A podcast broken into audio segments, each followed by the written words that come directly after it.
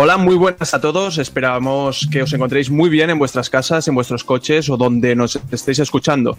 Hoy, para empezar, os voy a dar un pequeño consejo. Espero que estéis siguiendo de primera mano todas las actividades que está ofreciendo Bidenex porque tenemos planes para ti. Mañana 23 de noviembre, Bidenex te ofrece a partir de las 5 de la tarde, hora española, claro, un webinar dirigido por mí mismo sobre Venture Capital, donde aprenderás todos los secretos del sector de la mano de uno de los mejores, de Jordi Altimira, fundador de Lánzame Capital y de Advisor. También la revolución del sector será contada, en este caso, por Edgar Vicente, fundador de Enzo Venture y la famosa startup Diola. Además, por si quieres seguir aprendiendo eh, todavía más sobre este mundo, el lunes siguiente os traemos otro webinar, en este caso sobre, sobre emprendimiento y sostenibilidad, con el director de marketing de Too Good To Go, la novedosa aplicación que nos permite rescatar comida de los restaurantes más cercanos. Tengo incluso otra noticia buena para ti, porque si lo tuyo son los challenge, aprender cosas nuevas y te gusta la banca de inversión, no te preocupes porque Bidenex también tenemos la combinación perfecta para ti. Un challenge que se va a realizar el 12 de enero, donde podrás vivir la experiencia de trabajar un día entero en el sector de la banca de inversión. Y obviamente todo esto por un módico precio de 0 euros gratis para absolutamente todo el mundo. Así que, ¿a qué esperas? Las inscripciones están abiertas en el perfil de Instagram, que recuerdo es bidenex, arroba bidenex.es, donde además encontrarás toda la información de cómo poder acceder y apuntarte a los webinars. Allí os esperamos mañana, lunes a las 5 de la tarde.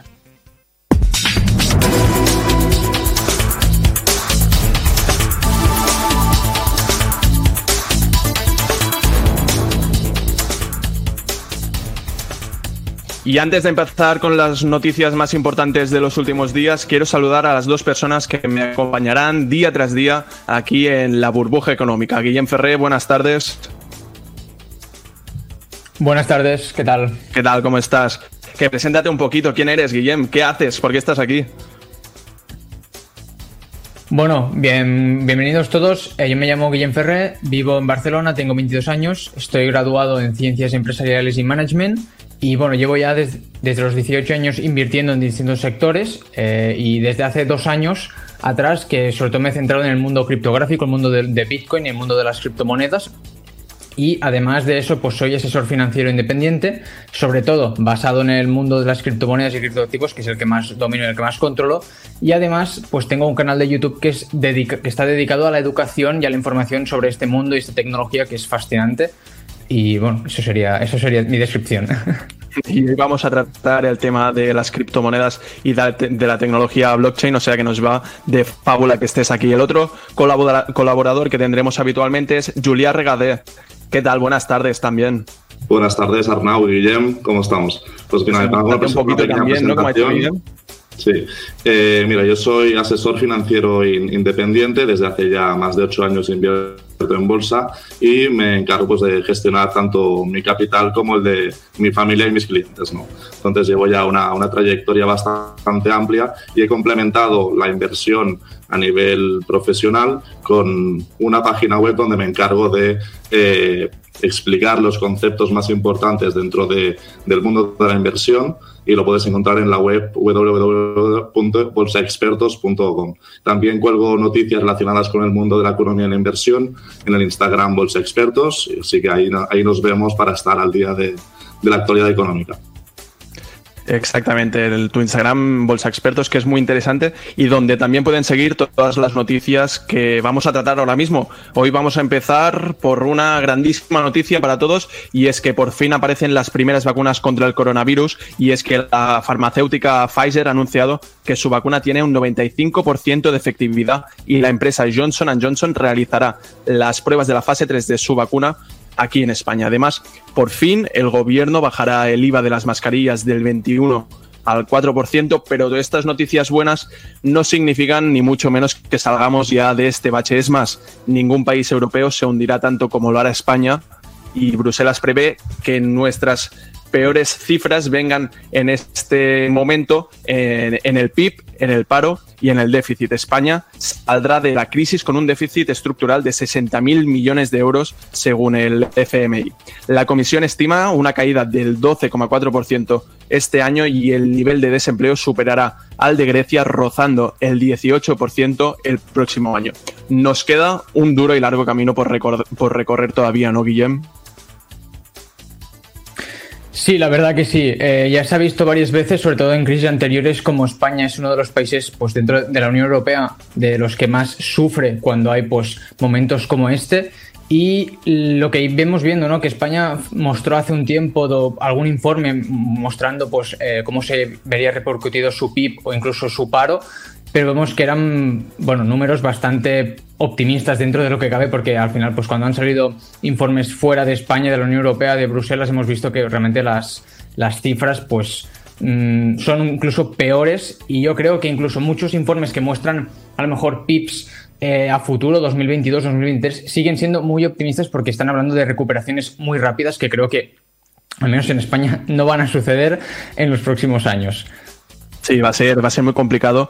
Y de estas noticias que hemos dado, hay un dato curioso y es sobre la vacuna, y es que el CEO de Pfizer vendió el 60% de sus acciones de la empresa el día que anunció avances en su vacuna, o lo que significa lo mismo, ingresó unos 4,7 millones de euros.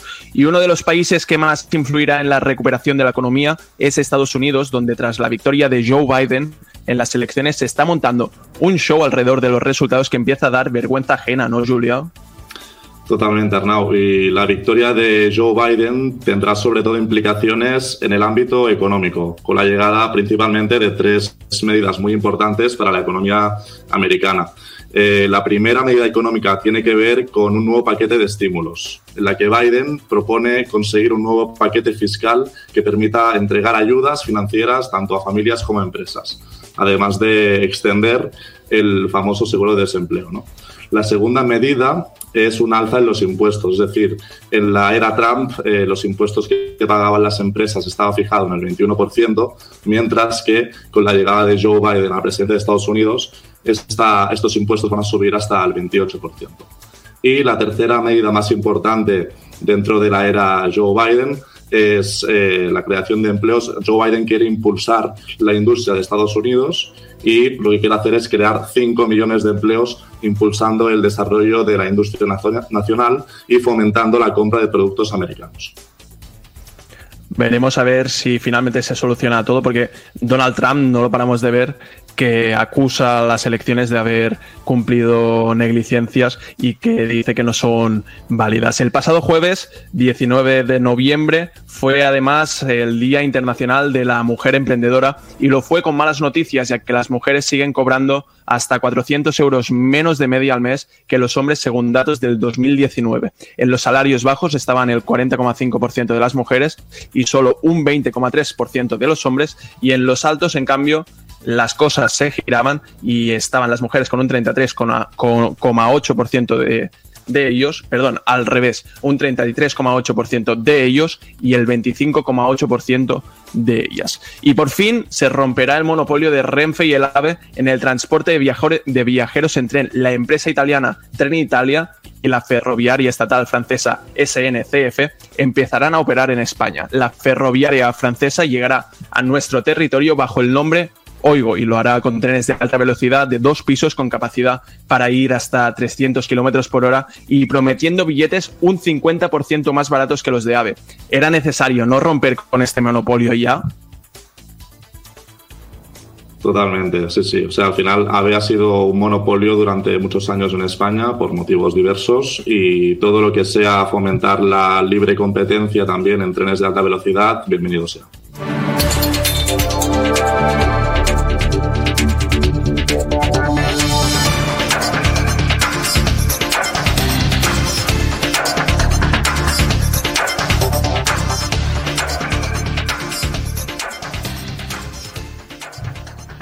Y hoy en las noticias curiosas tenemos que el rapero y pareja de Kim Kardashian, Kenny West, fracasó en las pasadas elecciones, pero no rompe su sueño de ser presidente y se postula para las presidenciales de Estados Unidos en 2024. Sigue convencido de que un día llegará a ser el jefe de Estado que ocupe la famosa Casa Blanca y parece que pese a recibir únicamente 60.000 votos, no tira la toalla. Y en este caso tenemos que en el terreno culinario, un terreno que a lo mejor no muchos controlamos, tenemos que Thermomix lleva a los, a los juzgados al robot de cocina de Lidl. Arranca el juicio por la demanda de la empresa de la Thermomix contra los supermercados por vender un robot de cocina muy parecido al suyo. Veremos cómo termina el juicio que está dividiendo a las familias en España, ¿no? ¿De qué sois vosotros? Yo soy más de Thermomix, no sé qué sois vosotros. Yo soy más de ellas, mira. vale, vale. Y seguimos todavía en comida con una noticia que es muy buena porque los que parece que no tienen bandos son los de Burger King, que enterraron el hacha de guerra y pidieron a sus clientes que también consuman en McDonald's y otras cadenas de comida rápida. No quieren que el sector se hunda y del mismo modo McDonald's lanzó una hamburguesa en apoyo a los productores locales frente a la crisis del COVID-19 donde la cadena de restauración ha presentado la hamburguesa que se llama Big Good para apoyar hasta 2.000 productoras españolas. ¿Cómo veis vosotros estas noticias? Son buenas, ¿no? O sea, es buena esta solidaridad que estamos viendo. Sí, sí, es sin duda algo positivo y debemos tener en cuenta que hay muchas pequeñas y medianas empresas detrás de un Big Mac y de cualquier otro producto de McDonald's o de Burger King. Y si bien es cierto que estos dos gigantes de la comida rápida tienen liquidez suficiente para afrontar la pandemia, la realidad es que muchos de sus proveedores a día de hoy pueden estar en una situación muy complicada. Entonces, es muy importante entender que para proteger la viabilidad de sus productos, McDonald's y Burger King deben mantener primero la viabilidad de sus proveedores y muchos de estos trabajadores a lo mejor están sufriendo para si, si, tienen la mala suerte de perder su puesto de trabajo. Y os voy a hacer una pregunta muy rápida. ¿Cuál creéis que es el mejor país del mundo para vivir si os habéis quedado sin empleo? Buena pregunta. Yo diría seguramente un país del norte. O sea, Suecia, Suiza, Dinamarca, algo así. Yo vas muy que por ahí. ¿Tú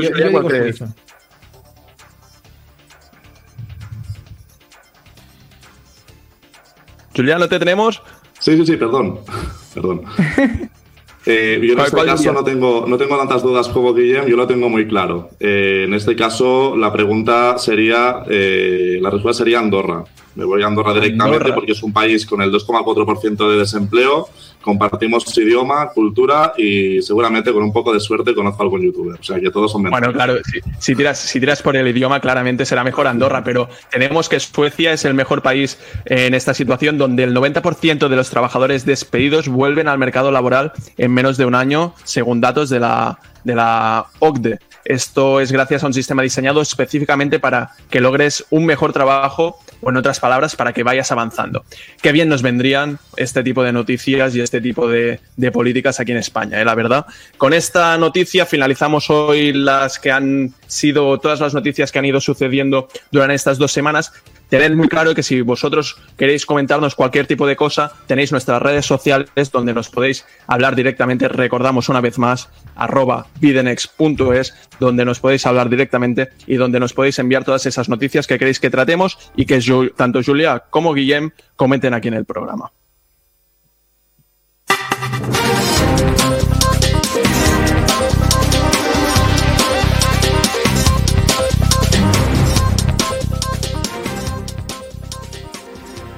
Y hoy con Guillem vamos a aprender y analizar cómo está influyendo la tecnología en el sector de la economía. Y es que llevamos ya muchos años donde las empresas más grandes del mercado son aquellas que están directamente relacionadas con este término. Es más, las empresas donde han existido toda la vida, como pueden ser, ah, por ejemplo, los fabricantes de coches, han visto en esta una manera de automatizar los procesos de producción, economizar también costes e incrementar la misma producción. Este fenómeno se ha adueñado de, nuestra sociedad.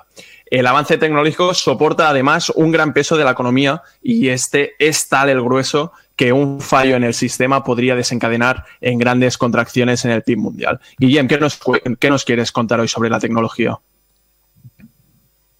Bueno, al final, algo que todos sabemos es que la tecnología a día de hoy avanza a pasos gigantescos y cada vez más la tecnología empleada queda desfasada con mayor facilidad. Simplemente es muy fácil verlo con los, por ejemplo, los teléfonos móviles, que cada año van sacando nuevos porque el anterior ya no es tan óptimo como cuando salió en su momento.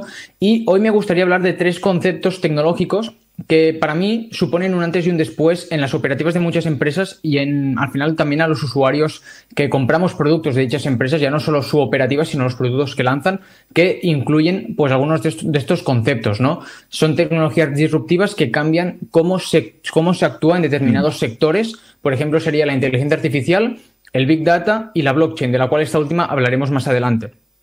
Para que nos hagamos una idea, para la gente que no sepa de qué estoy hablando, porque al final son conceptos que no se escuchan todos los días. La inteligencia artificial es una inteligencia, es la inteligencia de las máquinas, ¿vale? Por ejemplo, ¿sabes? alguien que haya visto la peli de Will Smith de Yo Robot, pues sería más o menos esto, sin llegar al extremo de máquinas que nos matan. Y estas máquinas al final se crean a través de algoritmos que pretenden imitar las capacidades del ser humano máquinas que operando a través de una serie de acciones y de su propio sistema les permiten aprender con el paso del tiempo. De ahí la palabra inteligencia, igual que los humanos.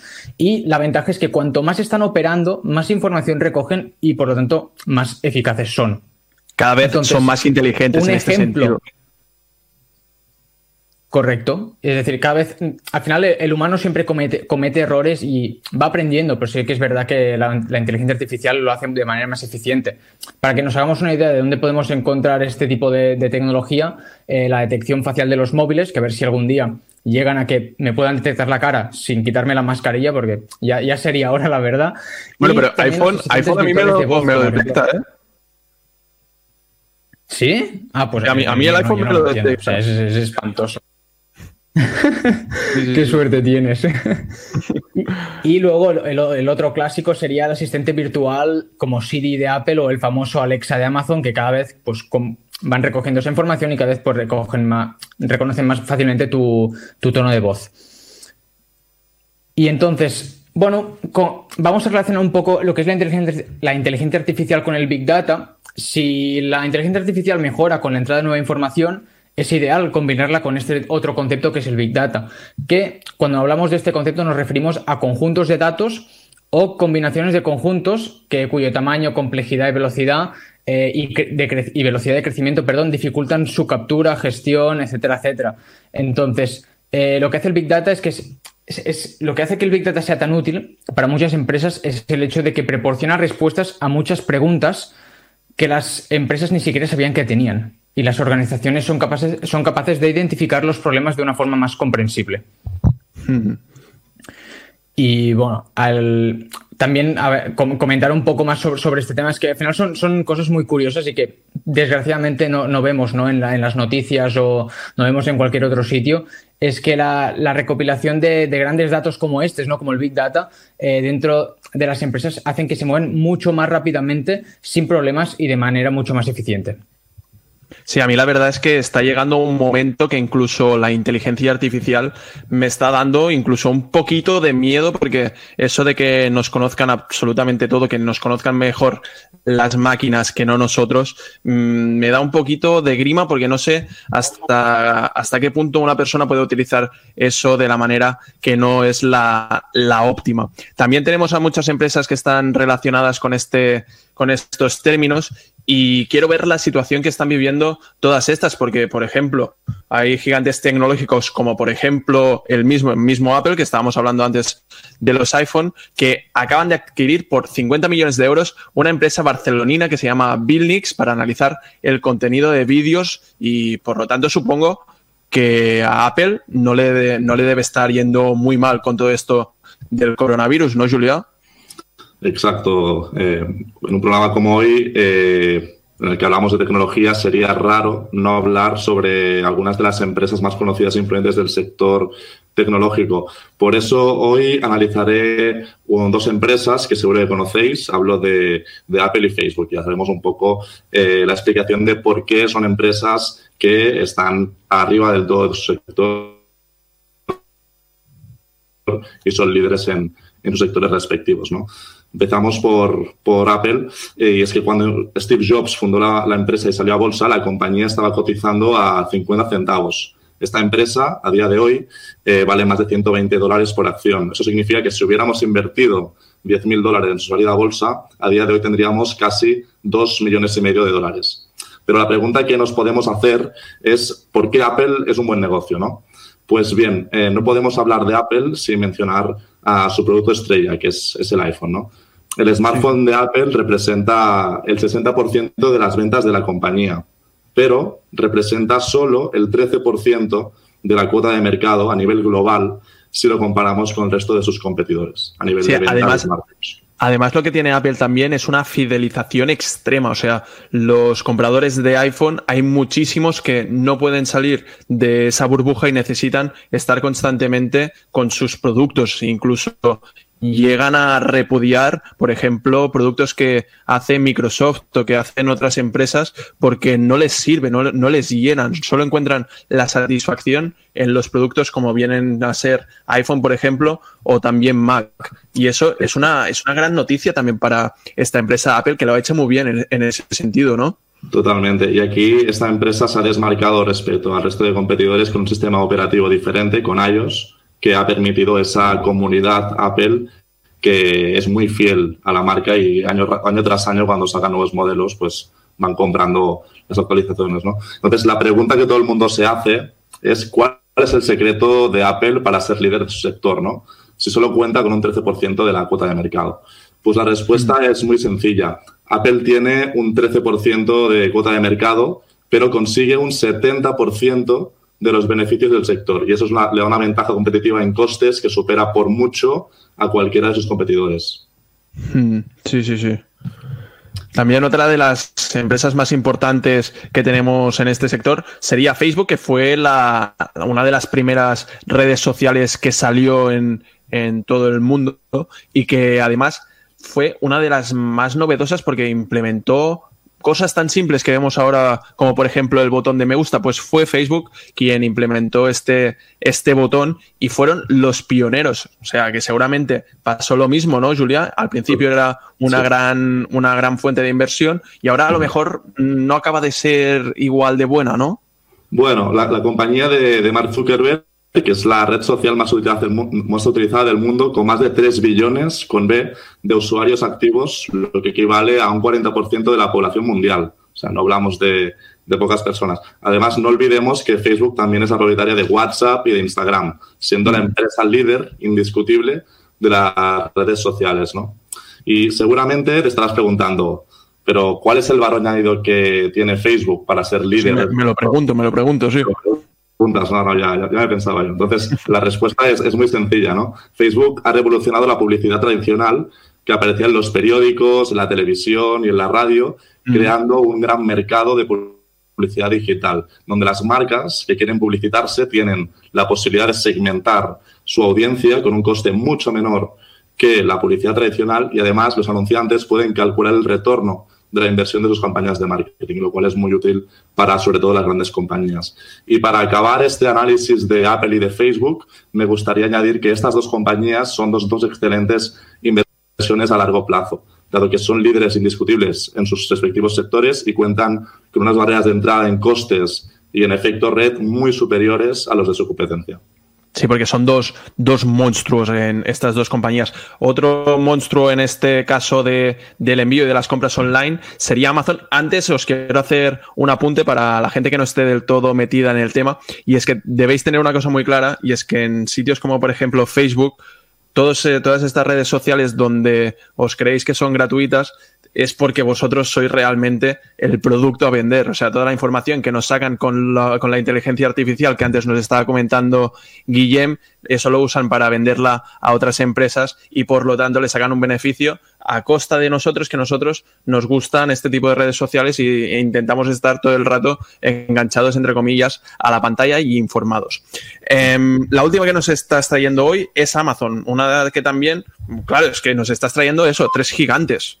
Pues mira, Arnau, si te parece bien, Amazon, al ser una de las empresas líderes y de la cual la persona más rica del mundo, Jeff Bezos, es su director, si te parece bien, la analizaremos en otro programa porque tiene tanto que, de que hablar Amazon, tiene tantas líneas de negocio que yo creo que es importante que la analicemos, dediquemos una sola sección, un solo programa en el futuro. Así que los oyentes. Me parece, me parece muy bien, muy bien, la verdad. Y esto nos lo vamos a guardar porque habéis visto el, el análisis que nos han hecho tanto Guillem como el que nos acaba de hacer Julia, que nos podríamos pasar aquí, la verdad, pues mm, dos, tres horas nos, me está mirando Guillem, me está sonriendo. Yo creo que él incluso podría estarse cuatro horas a lo mejor. Por lo tanto, haces bien, Julia. Eh, el próximo programa o de aquí dos o cuando volvamos a tratar este, este tipo de temas, nos la analizas en profundidad y muchísimas gracias a ambos. Supongo a todos los oyentes que no nos escuchasteis la semana pasada, que os ha quedado demostrado que son dos cracks, que, que, tenéis que confiar en ellos, por lo tanto, seguidnos, escucharlos y confiar siempre en todo lo que nos dicen nuestros dos expertos.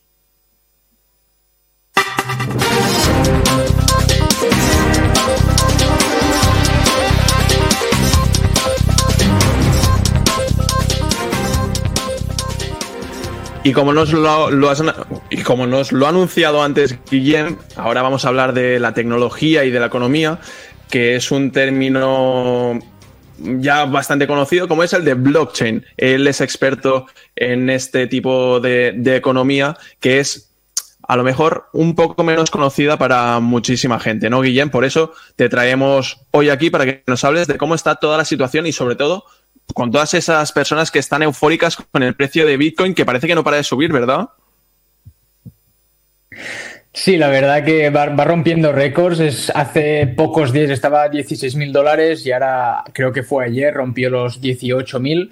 Está realmente muy poco de superar su máximo histórico que estuvo en 2017-2018. Y bueno, al final es lo que venimos diciendo mucho, a menos los frikis en este tema, como por ejemplo soy yo, que es una gran reserva de valor, lo que es el Bitcoin, es el oro digital. O sea, que realmente el valor que tiene puede ir mucho más arriba. Y la ventaja que tenemos a día de hoy respecto a 2018 es que la entrada de. Están entrando muchas instituciones y grandes empresas a comprar Bitcoin, grandes cantidades, no pocas precisamente. Y esto podría suponer que termináramos viendo una situación similar a la que vimos en 2018, que de pronto el precio no solo de Bitcoin, sino de todas las criptos subía para arriba. Yo, yo creo que va a ser en 2021. Yo creo más será o a inicios o a finales. yo hago esta apuesta. Entonces, es algo curioso, ¿vale? Porque cuando tú hablas de Bitcoin, todo el mundo conoce Bitcoin, ¿no? Porque o lo ha comprado o su tío perdió dinero en su día, etcétera. O sea, la gente siempre ha escuchado Bitcoin, pero no, ha escuchado la, tecnología que hay detrás, es decir, lo que es blockchain, ¿no? Lo que comentamos antes, lo que comentabas tú, que al final es lo que le da vida a Bitcoin, es, lo, es, es como el Internet es decir, sin, blockchain no existiría Bitcoin. Y es una, tecnología brutal y es muy desconocida, por desgracia aún. Y básicamente se, ideó este tipo de, tecnología para almacenar información. Pero a diferencia mm. de cómo se almacena a día de hoy, la blockchain, a través de su, de su infraestructura, lo que permite es almacenar información que sea inmutable. Es decir, que una vez tú subes esa información a, la, a, dicho ecosistema, no se puede modificar. Esto obviamente trae ventajas brutales en comparación a lo que es a día de hoy, pues la almacenaje de información. Bien, bien, espera, espera, espera, porque al final alguien que nos esté escuchando nos dirá, pero ¿y por qué no se puede modificar esta información si además está subida ahí? Si tú en múltiples ocasiones nos has dicho que es un es, es transparente, por lo tanto lo puede ver todo el mundo, ¿por qué eso no se puede modificar? ¿Qué lo impide? Bueno, a ver, a ver si lo, puedo explicar en cristiano y brevemente. Al final es una cadena de bloques que, pues, ya lo dice la, propia palabra, ¿no? Blockchain, cadena de bloques, es decir, que cada bloque de información, donde se almacena cualquier tipo de información que puedas imaginar, eh, ese bloque va en cadena del siguiente. Entonces hay una serie de características dentro de cada bloque que si se modifica la información que hay dentro, estas características cambian y como están en cadena, es como que cada bloque tiene información del uno y del otro, entonces cuando se modifica dicha información, pues saltan como las alarmas, tanto del propio bloque, porque esas características han cambiado, como de los bloques posteriores, porque tenían la información del bloque anterior y dicen, hostia, me ha cambiado la información, ¿qué está pasando? ¡Boom! Y saltan las alarmas. He mm. explicado de manera muy simple. Aquí entraríamos en detalles muy técnicos, pero obviamente pues no lo voy a hacer. Y, esta, estos beneficios de que no se pueda modificar, ¿qué, qué, le aporta a, nuestro día a día, digamos? ¿Qué, ¿Qué aplicaciones tiene en el mundo real? Mira, una que yo me llevo quejando desde que, bueno, desde las elecciones de Estados Unidos y demás, y con el tema del COVID, es una aplicación muy sencilla que es el tema de las votaciones. Hacer una votación permitiría que si lo haces a través de blockchain, aparte de, que lo puedes hacer desde el móvil y ya no tienes que ir a ningún sitio a votar, no tienes que pagar a gente para que esté en las mesas electorales, no tienes que hacer el recuento a mano a mano. Esto obviamente con el tema del COVID es algo necesario, ¿no? Porque evitas el contagio o la posibilidad de contagio de, la población. Y además lo que permite que cuando tú votas a través de blockchain, haces el voto con el, con el móvil, permites que ese voto se quede registrado en la blockchain y por lo tanto no se pueda modificar. Entonces no habría la típica excusa, como por ejemplo Trump, ¿no? O ya la que llevan diciendo muchos años en Estados Unidos de eh, manipulación electoral, que si los votos aquí, los votos ya, porque no se podría hacer. Entonces, la aplicación más cercana que tenemos todos es el tema de las votaciones. Pero bueno, de aquí a que se llega a votar con el móvil, ya vamos a tardar lo suyo, más con blockchain, más años aún. Pero bueno, es como si le intentas enseñar a un mono cómo funciona una impresora. Pero bueno, tiempo al tiempo, ¿no? Sí, sí, sí. O sea, al final es una tecnología que es muy importante eh, de cara al futuro, pero ¿tú realmente crees que en algún, en algún momento los países pasarán a apostar por los beneficios que, que le, puedan, em, que le puedan ver a esta tecnología? Lo curioso es que ya lo están haciendo, es decir, a través de, bueno, hay muchas noticias, en mi canal las voy comentando cada, semana. Y, bueno, es, es, el hecho de, por ejemplo, el euro digital, el yuan digital, el dólar digital, eh, la moneda de Canadá, están, todos los gobiernos están empezando a, generar o a, crear su propia moneda digital para sustituir el efectivo o que sea complementario, tal y como decía, pues por ejemplo, eh, varios países, ¿no? Que sería complementario, ya están empezando a involucrarse en este tipo de tecnologías y sobre todo en los criptoactivos. O sea, la gente no es consciente, pero es una realidad que en breves, yo creo que entre 2023 y 2024 eh, empezaremos a ver esas monedas centrales eh, digitales, el euro, el dólar, el yuan, el peso o lo que sea. Y son muchos los países que están empezando a adaptarse a dicha tecnología. Sí, sí, sí, Guillem. Lo que está claro es eso, que probablemente mucha gente lo verá como una opción de futuro. Y bueno, ya hemos comentado lo que son estas tres tecnologías. Recuérdamelas, por favor, Guillem. Era blockchain. También hemos tocado el Big Data y la inteligencia artificial, ¿verdad? Correcto. Sí, eh, lo mismo que he dicho antes con, con Julia, si en algún momento vemos necesario, vosotros mismos nos pedís este tipo de contenido otra vez, entonces será cuando vamos a indagar todavía más en todos estos conceptos, porque al final tampoco nos queremos martirizar la cabeza con cosas muy técnicas y que al final no acabéis aprendiendo nada. Recordamos también, Guillem Ferré tiene su canal de YouTube donde podéis seguirlo también. Guillem Ferré, ¿verdad? Es así tal cual el nombre de YouTube. Exacto. Y ahí, igual que con Julia, podéis seguir toda la información, en este caso, de criptomonedas, de blockchain y de, y de toda esta tecnología que la verdad es que como mínimo a mí me parece muy interesante.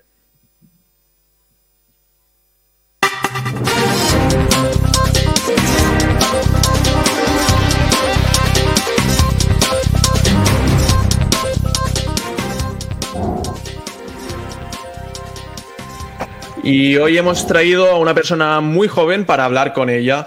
Recordamos que debido a la situación del coronavirus estamos realizando el programa desde casa, pero aún así es obvio que nos esforzamos día a día para poder ofreceros el mejor contenido posible. Hoy hemos hablado un poco, un poco sobre tecnología y no podría haber un mejor invitado para este programa que el joven emprendedor y estudiante de ingeniería de telecomunicaciones, Paul Álvarez. A sus 20 años ha trabajado en proyectos que conjuntamente con empresas como Banco Sabadell o MediaPro le han permitido trabajar en ideas innovadoras por Europa y en Silicon Valley, una cosa muy interesante y que yo quiero que personalmente me cuente porque me interesa muchísimo. Ahora mismo, ahora mismo Paul compagina sus estudios de ingeniería de, telecomunicaciones con Rivex, su, em, su, última empresa, con la que ayudan a dar el salto digital a las empresas más afectadas por la actual crisis sanitaria. Buenas tardes, Paul. ¿Cómo estás? Hola, buenas tardes, Arnau. Eh, gracias a todos por tenerme en el programa. Sí, te, iba a preguntar si estabas contento de ser nuestro primer invitado, pero veo que ya lo estás, ¿no? Sí, sí, la verdad que sí. Eh, y con muchas ganas de que me tengáis como, como experto en lo que es tecnología. De acuerdo, de acuerdo. Como hemos dicho, tu última empresa y eres CEO de la empresa Rivex. Exactamente qué es lo que estáis haciendo con ello. Pues eh, lo que hacemos nosotros es integrar el uso de nuevas tecnologías en negocios tradicionales para mejorar eh, experiencias y procesos.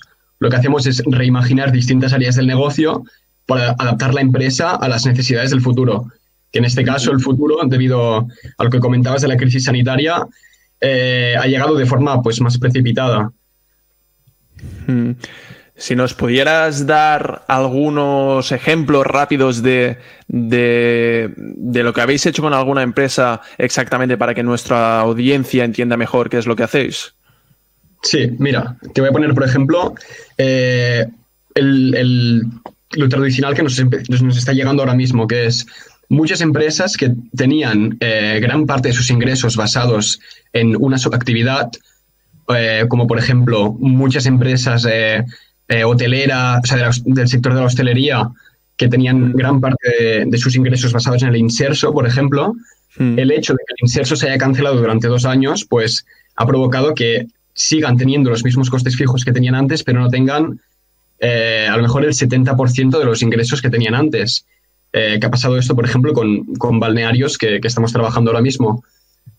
y nos llegan estas empresas y nos piden que encontremos la solución para adaptar eh, su estado eh, de tecnología que tenían anteriormente, tanto tecnología como marketing digital, nos vienen con eh, el objetivo de dar este salto que les ayudemos a volver a estar al día con, todo lo demás y poder volver a ser competentes con, con el mercado tradicional.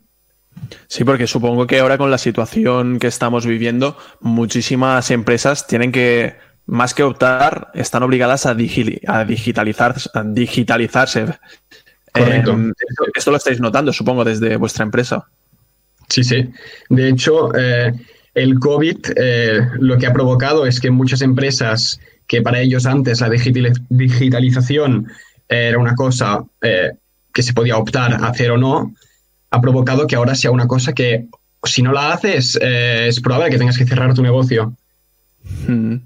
Sí, sí, sí, sí, sí, eso, eso seguro, porque ahora con los tiempos que vivimos, además, eh, estamos hablando todo el rato durante el programa de, de, la tecnología, estamos viendo que al final la tenemos en todos lados y si las empresas no son capaces de adaptarse, pues al final van a, van a acabar sobrepasadas por otras tipos, otros tipos de empresas o incluso del mismo tipo, pero que están adaptadas a la, a la actualidad, que es justamente lo que vosotros hacéis. Y mi pregunta directa es, si yo fuera mañana a vuestra empresa, a vuestra sede, ¿qué es lo que me podríais ofrecer? Yo si llego con mi empresa que no tengo ni, ni web, ni tengo em, ningún tipo de, de, proceso digitalizado, ¿qué es lo que vosotros me vais a decir a mí? En primer lugar, lo que nosotros hacemos siempre es eh, dedicar entre una y dos semanas a mirar eh, toda vuestra empresa. Tomamos control al completo de las diferentes acciones que, realizan, tanto de cómo se crea el producto, cómo se distribuye el producto al cliente, cómo son los procesos internos y estudiamos de todas las posibles medidas que se pueden tomar a nivel digital, cuáles de ellas van a tener el mejor, eh, se van a tener más peso en el funcionamiento de la empresa. Entonces, a partir de aquí lo que hacemos es eh, desarrollamos presupuestos que se adaptan a cualquier tipo de negocio y eh, realizamos, pues, dicho conjunto de acciones para llevar la empresa a, cumplir los nuevos requisitos de mercado. Y. Sí, sí, sí, sí, sí. O sea, la verdad es que al final vosotros em, hacéis una cosa que parece a lo mejor un tanto sencilla para, para algunas personas. Para mí, personalmente, mm, me parece muy complejo, pero al final ayudáis a estas otras empresas a mejorar en sí mismas. O sea, sois como una, una empresa que lo que quiere es ayudar a las otras, ¿verdad? Correcto, sí, sí. Vale, y ahora vamos a pasar más. Perdón, perdón, Di. Sí, no, eh, comentaba que lo que hacemos es innovar disruptivamente, es intentamos crear valor siempre con, propuestas creativas y que estas empresas que ahora mismo se ven tan afectadas, pues que sean capaces de destacar entre la competencia. Sí, sí, sí, sí. Y todo esto nos lo está contando un chico que únicamente tiene 20 años, ¿eh? o sea que a lo mejor os está sonando que es una persona con muchísima experiencia, que además la tiene pese a sus 20 años únicamente, pese a su corta edad, pero bueno, es que como he dicho antes, yo quiero que me cuentes una cosa que yo cuando me enteré me quedé flipando, porque después de ganar el premio de IFES 2017 tuviste la oportunidad de ir a Silicon Valley, ¿verdad? ¿Cómo fue toda la experiencia esa? Sí, pues eh, gracias al, concurso este del IFEST, que estaba gestionado pues, por Imagine, tuve la, la oportunidad de ir a Silicon Valley, eh, sponsorizado por eh, MediaPro, eh, con el objetivo de crear las experiencias para el coche autónomo, el futuro coche autónomo, que, que es, su llegada es inevitable. nos venían con el reto de qué vamos a realizar, qué tareas vamos a hacer una vez no tengamos que conducir, cómo vamos a aprovechar estos minutos de viaje y tuvimos oportunidad de, trabajar con esto conjuntamente con Google. Fuimos en bastantes ocasiones a ver en qué estado de desarrollo estaba, estaba su coche autónomo y cómo podíamos adaptar eh, nuestra propuesta al coche del futuro. Así que te estuviste codeando con probablemente las mejores mentes del sector de, de todo el mundo, ¿no? Y además, ¿tú, ¿tú, ves como la llegada del coche autónomo una cosa que va a suceder sí o sí? Sí, sí, sí, es una cosa que inevitablemente va a llegar. Al final, eh, los coches autónomos eh, siempre serán más seguros que no los coches eh, conducidos por humanos. Y lo que no está claro aún es el modelo de negocio de estos coches. Si hay empresas que están apostando para el negocio tradicional, o sea, que el coche sea aún propiedad de, los, de los usuarios, de las personas, y otras empresas que están apostando más ya eh, por el tema de la economía circular, que los coches ya no sean de las personas y que el transporte compartido, lo que hasta ahora son Ubers, cosas, eh, Lyft y otras empresas del estilo, eh, que todas estas pues funcionen con, coches autónomos y a mucho menor coste. Hmm. Además, bueno, tú mismo has dicho que te has codeado, bueno, lo he dicho yo, pero tú nos has contado que te codeaste con, con los mejores. Eh, me estoy seguro que alguna de estas personas em, la conocías y que algún referente tienes que tener tú que te haya servido como inspiración en tu carrera profesional, porque si no, no es normal que únicamente con 20 años estés donde estás. O sea, ¿quién ha sido tu referente? Y dinos el por qué. Yo, mi referente principal eh, sin duda Xavier Bardaguer, que es el, el, fundador de Imagine. Y para mí cambió mi vida cuando tenía 14 años, que asistí a una conferencia suya y vi como un grupo de personas podían cambiar tanto el mundo en, en tan poco tiempo. Y no imaginé para mí un futuro que no fuera, no fuera ese. Y desde entonces pues, yo trabajando, eh, siguiendo ese camino. Y en ese, en esa, en ese encuentro que tenías 14 años, em, supongo que tú no te imaginabas terminar donde has terminado. Y si pudieras volver a ese momento, ¿qué te dirías a ti mismo? ¿Qué me diría a mí mismo? Es una, gran pregunta. Eh, sin duda alguna de, seguir, o sea, de trabajar muchísimo más con, aquello que estoy haciendo ahora mismo. aunque considero que, que he hecho bastante eh, de, trabajando en lo que me gusta. Creo que podría haber hecho mucho más y poder ayudado a más gente a, seguir mi camino también. Sí, sí, eso es muy interesante. Este, em, ahora voy a dar paso a mis dos compañeros, tanto a Guillem como a Julia, a ver si alguno de ellos quiere hacer alguna pregunta, pero antes del programa, Guillem me ha comentado que tenía una pregunta muy interesante para hacerte a ti. A ver qué, con qué nos deleita Guillem.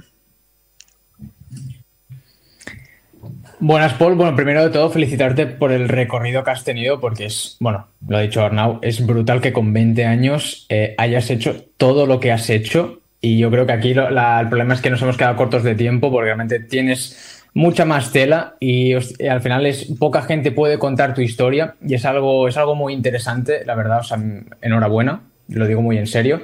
Y tengo una pregunta porque al ser tan joven, empezar tan joven, hay mucha gente que a lo mejor también quiere empezar a, quiere empezar a realizar todo esto, ¿no? A, saltar y a salir de su zona de confort. Entonces, me gustaría que nos dijeras tanto a nosotros como a, los oyentes cuál fue, cuál fue el mayor problema o la principal barrera de entrada eh, con, el que, con, el que te encontraste en su día al iniciar y cómo solucionaste pues, este problema o esta barrera. Por ejemplo, indiferencia de los demás, pocas ayudas, la burla de tu entorno, poca credibilidad. Bueno, eh, ¿Cuál fue? Mira, sin duda alguna tengo que decir que el apoyo que tuve eh, por parte de las empresas y otras organizaciones fue muy grande. Y eso, la verdad, te ayuda mucho a seguir adelante. Pero sí que una de las cosas que te tira más, más atrás, digamos, es eh, posiblemente el entorno de amigos y familia, porque al ser proyectos y cosas tan diferentes a lo que, a lo que la gente está acostumbrada, sí que la, respuesta de céntrate más en los estudios o, esto ya harás más tarde, eh, dedícate más a, pues, a estudiar bien la carrera y todo lo demás, es una cosa que, te encuentras eh, frecuentemente. Sí, sí, sí. Y ya para finalizar esta entrevista, que como ha dicho Guillem, em, hacemos corto de tiempo, eh, me gustaría primero que pudieras venir otro programa a charlar más con nosotros. Además, incluso si quieres em, ayudarnos con algún tipo de contenido, nosotros estaremos encantados y sobre todo vamos a, a cruzar los dedos a ver si este próximo programa con el que nos pudieras acompañar sea ya en presencial en los estudios de Mataró Audiovisual, porque recordamos una vez más que lo estamos haciendo todo desde casa con todos los problemas que ello conlleva. Y bueno, me gustaría darte las gracias por haberte acercado aquí con nosotros a pasar este buen rato. Muchísimas gracias. Y no sé si nos quieres dar algún consejo a nosotros y a nuestros oyentes rápido para, bueno, para el mundo de la economía en general. en primer lugar, gracias, gracias a vosotros por, esto y seguramente eh, volveré al programa muy encantado si me volvéis a invitar.